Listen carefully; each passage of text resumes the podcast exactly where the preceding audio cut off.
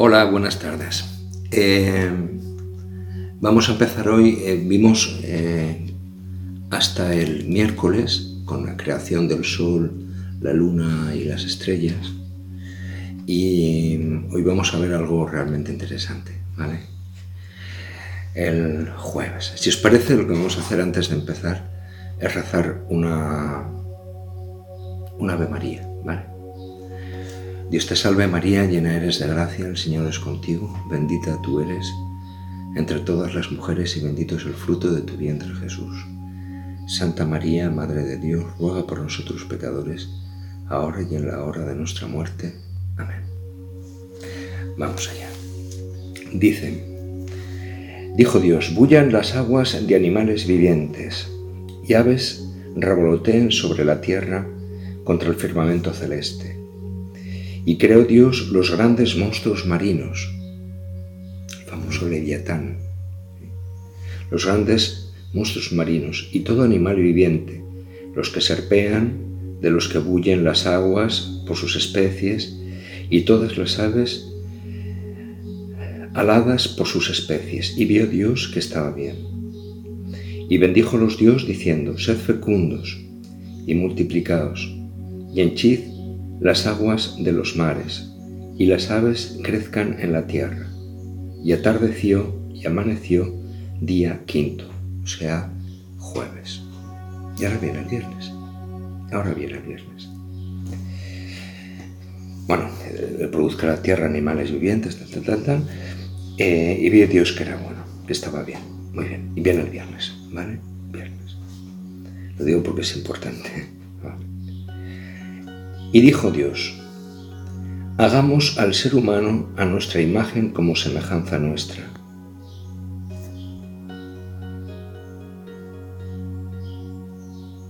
Hagamos. No dice hago, yo. Hago yo al ser humano a mi imagen y semejanza. Hagamos. Es plural. Uh, hay una cosa que hay en la escritura que dicen los rabinos, que la escritura no tiene contradicción. Los católicos en el siglo XIX hablaban de la inerrancia de la escritura. ¿sí? O sea, la escritura no se puede equivocar. Entonces, si Dios es solamente uno. Escucha, oh Israel, el Señor es solamente uno. ¿Cómo ahora dice hagamos en plural?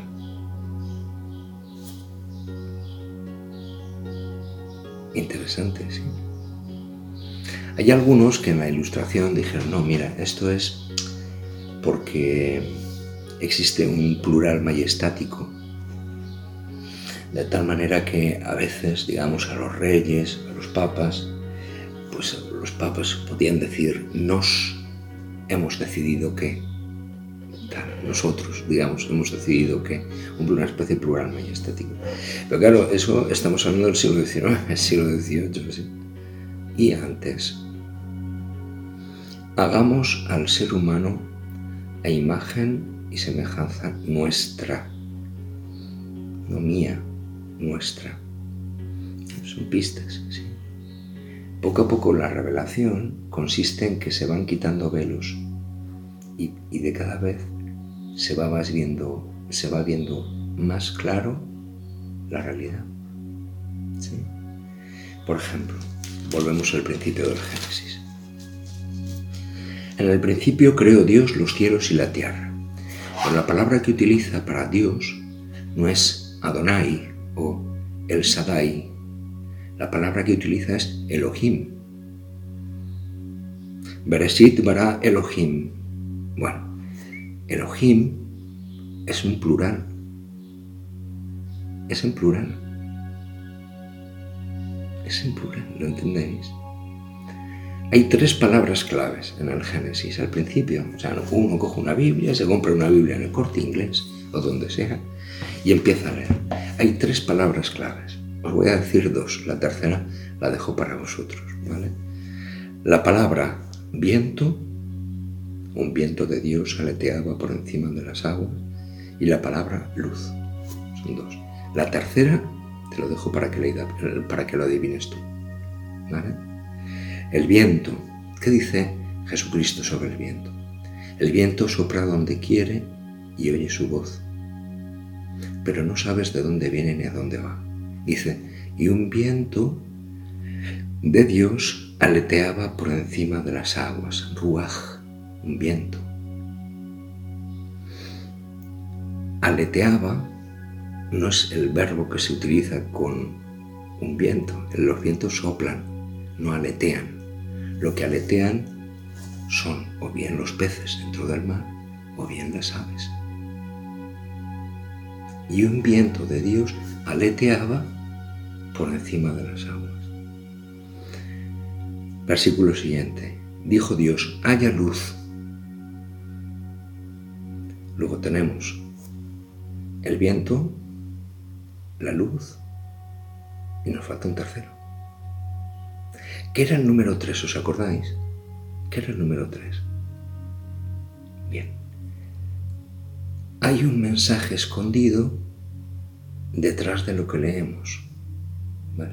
Hay un mensaje escondido detrás de lo que leemos. ¿Vale? No es por casualidad que la revelación, digamos, de Dios, las palabras santas de Dios, digamos, digan, hagamos, hagamos en plural, hagamos en plural al ser humano a nuestra imagen como semejanza nuestra. Dicen los rabinos, no, es que Dios primero consultó con los ángeles. Bien. Y entonces los ángeles, mientras estaban formando el cuerpo del ser humano, ayudándole a Dios a, eh, formar del barro de la tierra el cuerpo del hombre, iban diciendo el Salmo 8, que es el hombre para que te acuerdes de él, el Hijo del hombre para darle poder. Lo has hecho poco inferior a los ángeles, lo coronaste de gloria y dignidad para arriba y para abajo. Es un... tiene un, punto de sabiduría, aunque en, otro, en otro sentido no es verdad. ¿no? O sea, Dios no consulta a los ángeles para hacer al ser humano pero tiene un punto de sabiduría, sí. Eh, los ángeles, digamos, tienen envidia, tienen envidia de esa criatura de barro. Y ese va a ser la causa de la precipitación de los ángeles, de los ángeles caídos. La envidia. ¿Por qué mata a Caín Abel? Por envidia. ¿Por qué quería soltar Pilatos a Jesús? Dice, porque sabía que lo habían entregado por envidia. ¿Por qué los hermanos de José venden a José? Por envidia. Por envidia. ¿Sí? ¿Por qué le tienen celos a su hermano? Porque es el favorito de su padre. Es el favorito de su padre. Entonces, dice, hagamos al ser humano a nuestra imagen como semejanza nuestra. Esto es más complicado de explicar, pero lo iremos viendo, ¿vale? Porque algunos biblistas dicen, no, estas son formas antropológicas de hablar acerca de Dios y tal y que cual. Bueno, a imagen y semejanza nuestra. No solamente es la imagen, sino la semejanza. Bien, yo veo, tú te puedes enfadar, ¿verdad que te puedes enfadar? Sí. Eso es humano. Bueno, pues Dios también se enfada. ¿Tú te puedes olvidar de algo? Sí, te puedes olvidar de algo. Pues aquí está escrito que Dios se olvida. Se acordó Dios de Noé. Después de 40 días. Se olvida. ¿No será que el catecismo de la Iglesia tiene razón cuando dice que Dios es un Dios personal? que no es eh, una fuente energética de buenas vibraciones, sino que tiene mm, categorías eh, que se parecen a nosotros, o por decirlo de otra manera, nosotros somos como somos porque nos parecemos a Dios, porque somos su estirpe, por decir así, porque estamos hechos a su imagen y semejanza, bueno, Hagamos al ser humano a nuestra imagen como semejanza nuestra. Dice un poco más adelante, creó pues Dios al ser humano a imagen suya, a imagen de Dios le creó, hombre y mujer los creó. ¿Qué, día es? Es viernes, ¿sí? Es viernes. Es el viernes cuando Dios crea el hombre. El hombre, el hombre, la mujer, el hombre, la humanidad. Adán.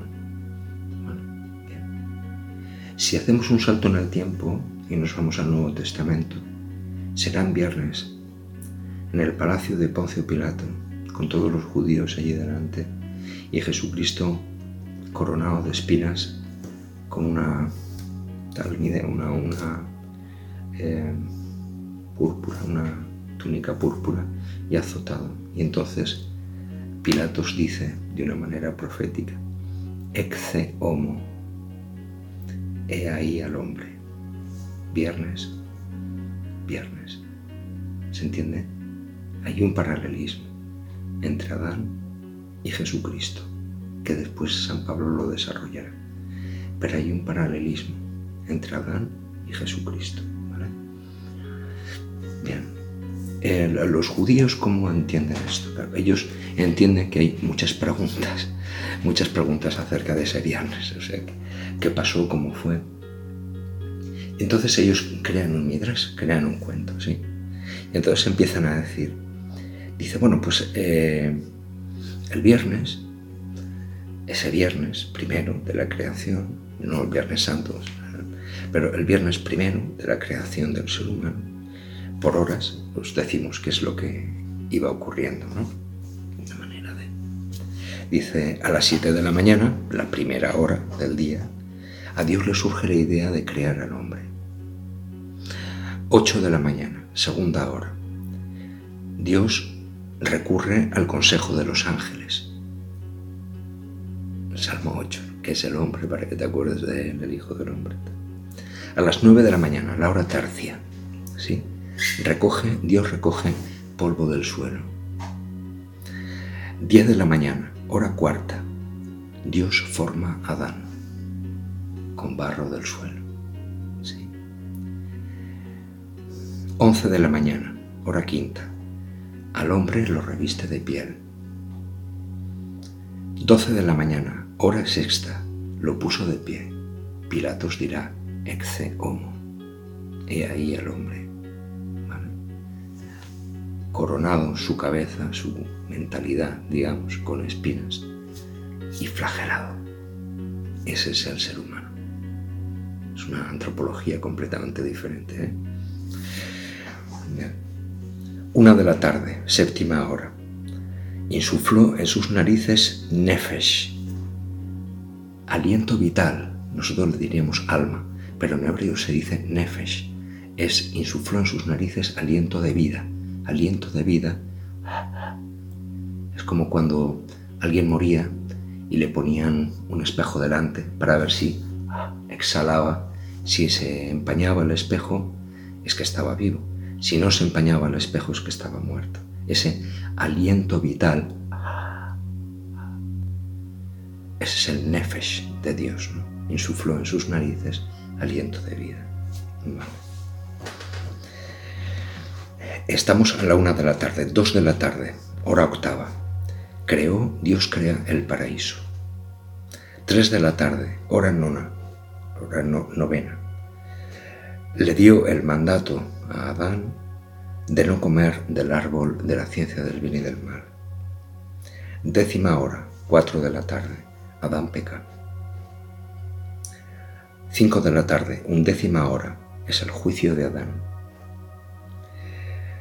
Y duodécima hora, la última hora del sol, digamos, la hora sexta, Adán es expulsado del jardín del Edén.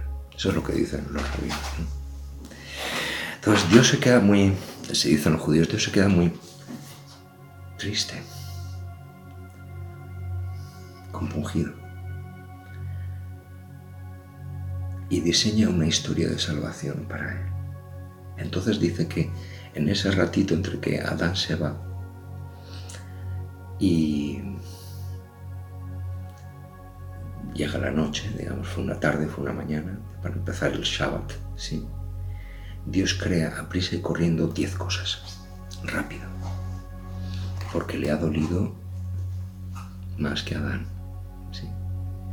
Entonces, las diez cosas que crean son las siguientes, dicen los rabinos. Creo, primero, el arco iris, invisible hasta los tiempos de Noé. Dos, el maná. Tres, creó manantiales en el desierto. Cuatro, creó los diez mandamientos, los mitzvot, diez palabras de vida para que el hombre pudiera vivir. Quinto, el punzón para leer las escrituras. Los judíos tienen tanto respeto a la palabra de Dios que no ponen el dedo encima, ponen un punzón y van siguiendo la lectura con el punzón, ¿vale?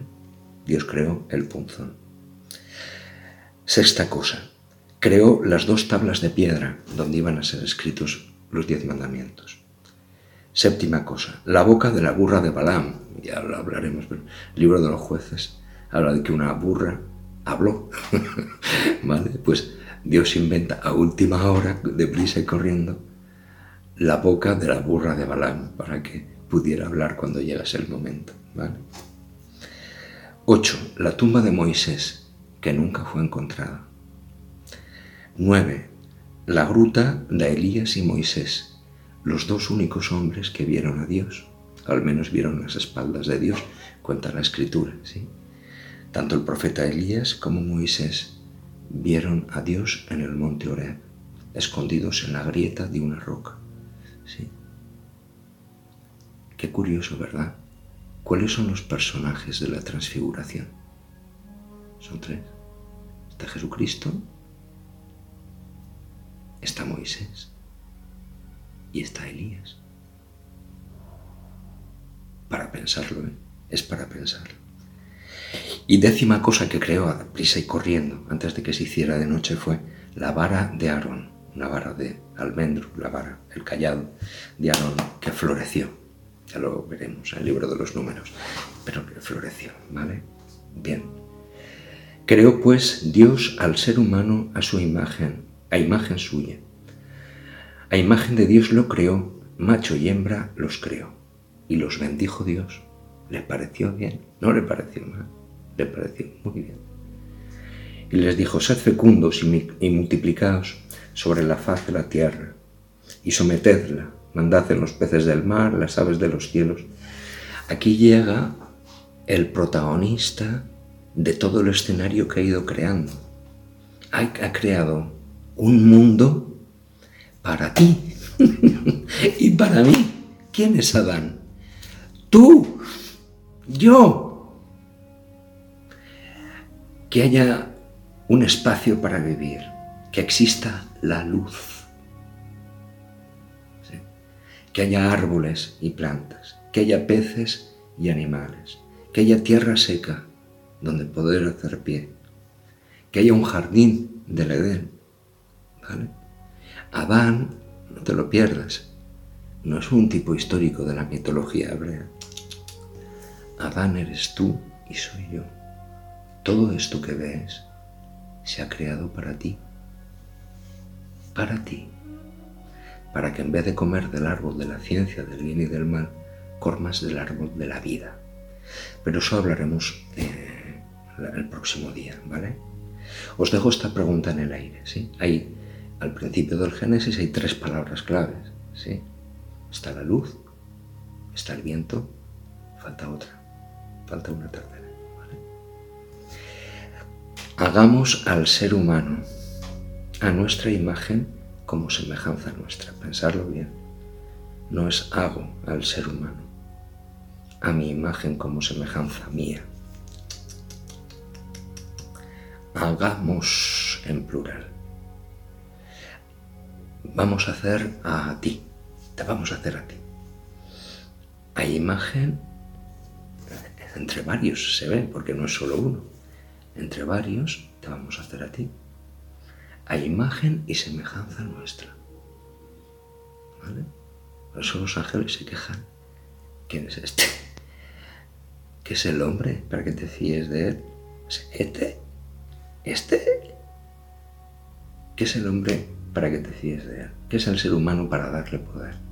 Lo has hecho poco inferior a los ángeles. Y algunos de ellos todavía hoy, todavía hoy, se mueren de envidia. Bueno, pues nada más os voy a dejar, ¿vale? Eh, mira, la escritura es como una droga, ¿vale? Como le cojas el tranquillo, como te pique, digamos, el, dentro, digamos, en la lectura una y otra vez, una y otra vez, no podrás parar. Y es fascinante, fascinante, ¿vale? Eh, que Dios nos conceda esto a todos, ¿vale?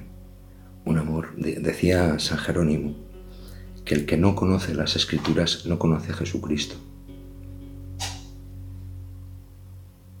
¿Vale? Entonces, que Dios nos conceda tener un conocimiento profundo de Jesucristo. Él es el protagonista de todo el Antiguo Testamento y del Nuevo Testamento. Una cosa, ya termino. Hay gente que desprecia el Antiguo Testamento. Dice, oh, eso es del Antiguo Testamento, un Dios guerrero, sin vergüenza, no sé cuántos. Hay una herejía condenada por la Iglesia que se llama marcionismo. Viene de las enseñanzas de un sacerdote, de un sacerdote que se llamaba Marción, que lo que hacía era despreciar el Antiguo Testamento, nuestra herencia. ¿Vale? A Jesucristo no se le puede entender sin el Antiguo Testamento. Como tampoco se le puede entender sin el Nuevo Testamento, porque todo se complementa. No son dos partes, es una sola cosa. Dice, y ya no son dos, serán una sola carne, dice, hablando del matrimonio. Pues Antiguo Testamento y Nuevo Testamento son una sola cosa, tenlo claro. Si no, de verdad, es mejor que no sigas haciendo el curso de Biblia, ¿vale? Porque no vas a entender nada, ¿vale? Porque no estamos haciendo arqueología, ¿vale? Estamos quitándole velos a la escritura para poder ver el rostro de Dios. ¿Y cuál es el rostro de Dios? El rostro de Jesucristo. No te lo pierdas. Es el rostro de Jesucristo, de Jesús de Nazaret. Bueno, os dejo. Nos vemos, yo creo, la semana que viene, ¿vale? Un abrazo a todos. Venga, y muchísimo ánimo. Dicen los rabinos que no es lo mismo el rabino que lee la escritura 99 veces que el que lee la escritura 100 veces, ¿vale? Bueno, pues yo os recomiendo esto. Lee, lee y cuando te canses, vuelve a leer y otra vez y otra vez. Y un día se iluminará un versículo y será feliz, macho. es que lo vas a ver claro es que lo vas a ver bien, como los santos padres, como los místicos, como los santos, como los mártires, ¿de acuerdo? Como los rabinos también, rabino Akiva, ¿vale? Bueno, que Dios os bendiga. Venga, hasta luego.